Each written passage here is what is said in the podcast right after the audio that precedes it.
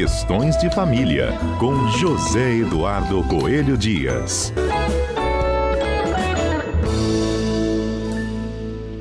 Ei, Zedu, bom dia. Bom dia, Fernanda. Bom dia aos nossos queridos ouvintes da Rádio CBN. Bom te ter aqui nesta segunda. Edu, eu estou aqui acompanhando né, o noticiário internacional e que traz né, o envolvimento aí da modelo brasileira Gisele Bündchen. E o, a possível separação dela, né? Que segundo os. Fernanda, os eu, Oi? Só quero, eu só quero deixar uma coisa muito clara, tá? Eu não tive nada a ver com isso. O ciúme do Tom Brady é absolutamente descabido. Não fui eu o pivô. Vamos deixar isso muito claro. Eu, eu concordo contigo e confio na, na sua inocência, viu? Tá certo. Vou continuar falando aqui desse divórcio que é milionário, né? Eles contrataram já advogados, segundo o New York Times é, para uma divisão de bens, olha, de uma fortuna dele, estimada em mais de um bilhão, e dela de mais de dois bilhões. E aí todo dia está no noticiário, né? Hoje, por exemplo, né, o fato novo, relevante, divulgado aí desse divórcio, é de que não teria sido a retomada dele nos jogos do futebol americano, mas sim a falta de sexo no casamento, Edu. Pois é. É, Fernanda, olha, é, é, é, uma coisa complicada essa, essa coisa das relações, né?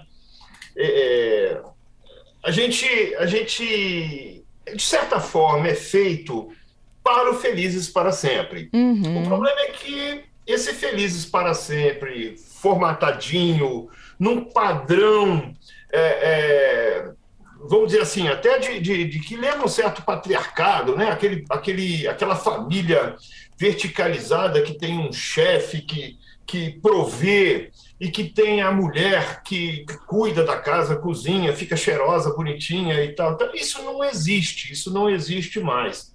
A partir do momento que nós é, é, conquistamos a, a, igualdade, a autonomia, independentemente do gênero, é de certa forma natural que alguns conflitos surjam, porque, porque tem toda uma briga por uma ocupação de espaço.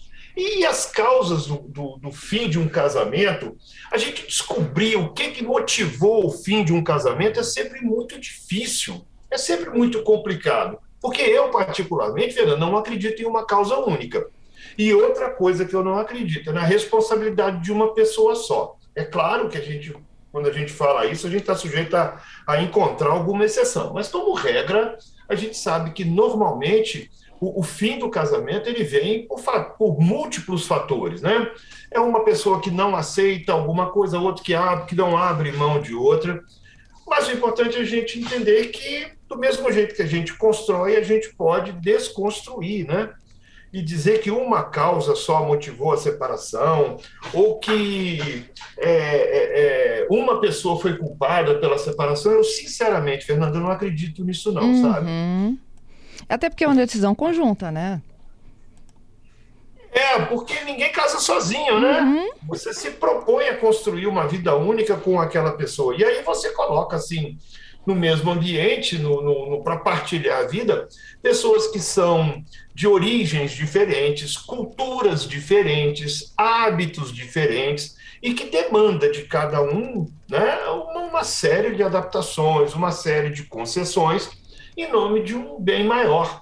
Que, e, e vamos colocar muito claro: esse bem maior não pode ser o casamento em si, mas a felicidade.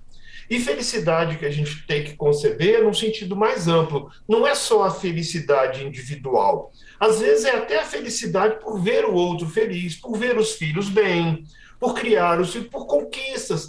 Olha, o primeiro imóvel, o primeiro automóvel que aquela família compra junto, a troca de um fogão. Isso tudo é motivo de felicidade. Então a gente tem que cultivar esses bons motivos de felicidade. Só que para ter esses bons é, é, para ter motivos de felicidade, a gente às vezes tem que abrir mão, tem que renunciar algumas, é, é, é, alguns hábitos ou algumas situações, né? Que a gente, se fosse solteiro, não, não fica. Quando a gente não consegue mais suportar a vida em comum, não tem jeito, o divórcio é o caminho. E aí, Fernanda, que quando vier essa ruptura, se vier essa ruptura, que ela seja tratada com maturidade, né? que ela não seja tratada com base no ódio, no rancor. Por quê? Porque, no final das contas, a proposta, quando o casal decide pelo divórcio, é para que os dois tenham uma vida melhor do que a que estavam tendo durante a relação. Bom, se é para isso, por que, que um vai ter que ficar infernizando a vida do outro? Né? Também não faz o, o menor sentido. O, o Sting, o Sting tinha uma canção que ele falava: se você ama alguém, deixa aquele alguém livre, né?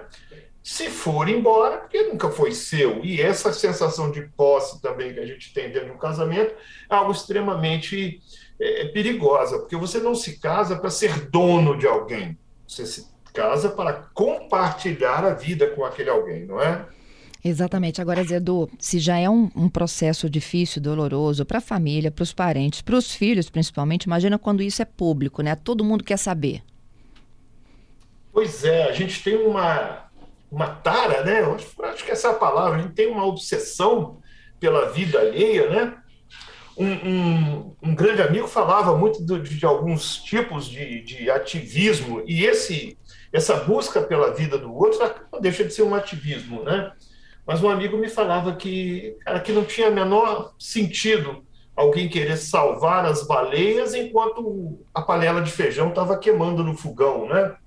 Então, enfim, a gente às vezes quer muito olhar, criticar o campo do outro e não enxerga o que está acontecendo dentro do nosso próprio lar. Isso é extremamente perigoso. Vamos dar mais atenção ao que nos circunda.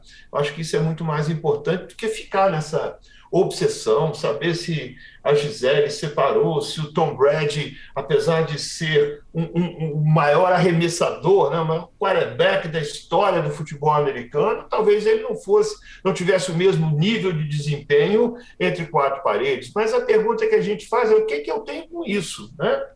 Não é comigo, não é, não, não, não me diz respeito. Toda pessoa tem problemas, todo casal tem problemas. A gente tem que entender isso. Né? Parar com essa coisa de ficar apontando o dedo para o outro.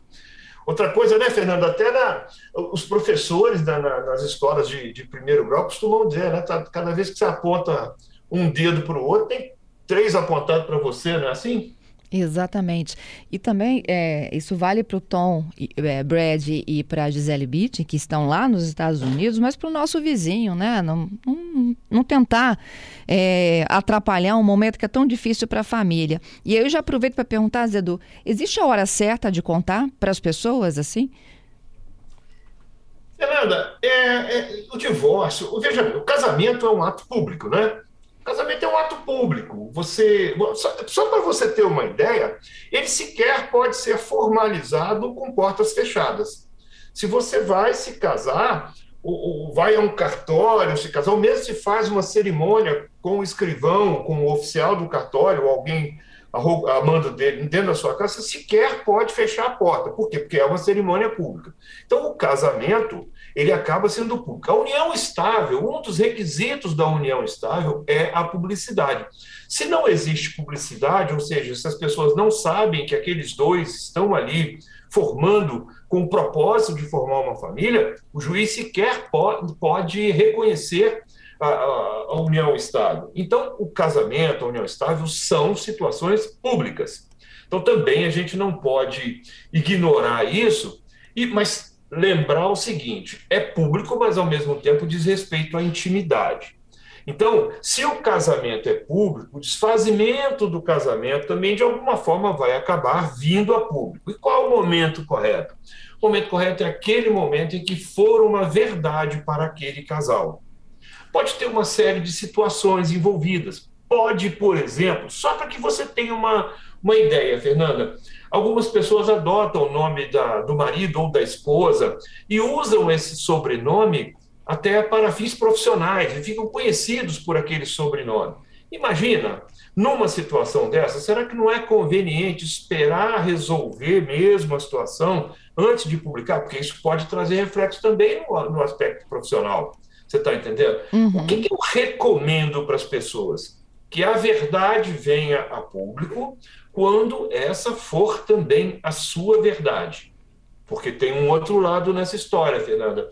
Já recebi inúmeros casais no nosso escritório que vêm é, é, achando que tem que divorciar, e quando a gente pede essas pessoas para pensar um pouco mais, para refletir, explica o que, que é um processo de divórcio, muita gente recua e consegue reatar o casamento. Então, veja bem, você sai, todo mundo sai dizendo, de alguma forma, você até inviabiliza um, um retorno, quando esse retorno é da vontade, quando esse retorno faz bem para o casal. Então, isso também é muito delicado. Mas a, é, que seja uma verdade pública quando for uma verdade pessoal para cada um de vocês. Muito bom, viu, Zedu? Te agradeço pela participação, pelas orientações. Boa semana. Cuidado com é a Gisele. Não, não, Gisele, vamos deixar isso muito claro. Eu venho aqui a público negar qualquer envolvimento meu com a Gisele. Não existe isso. Por favor, parem de falar sobre isso. Cuidado então... com a Kátia, viu? ah, essa é a loura que me, que me deixa. Que me de... Ah, essa aí tem verdade, tá? Boa semana! para todos nós, gente. Até semana que vem, se Deus quiser.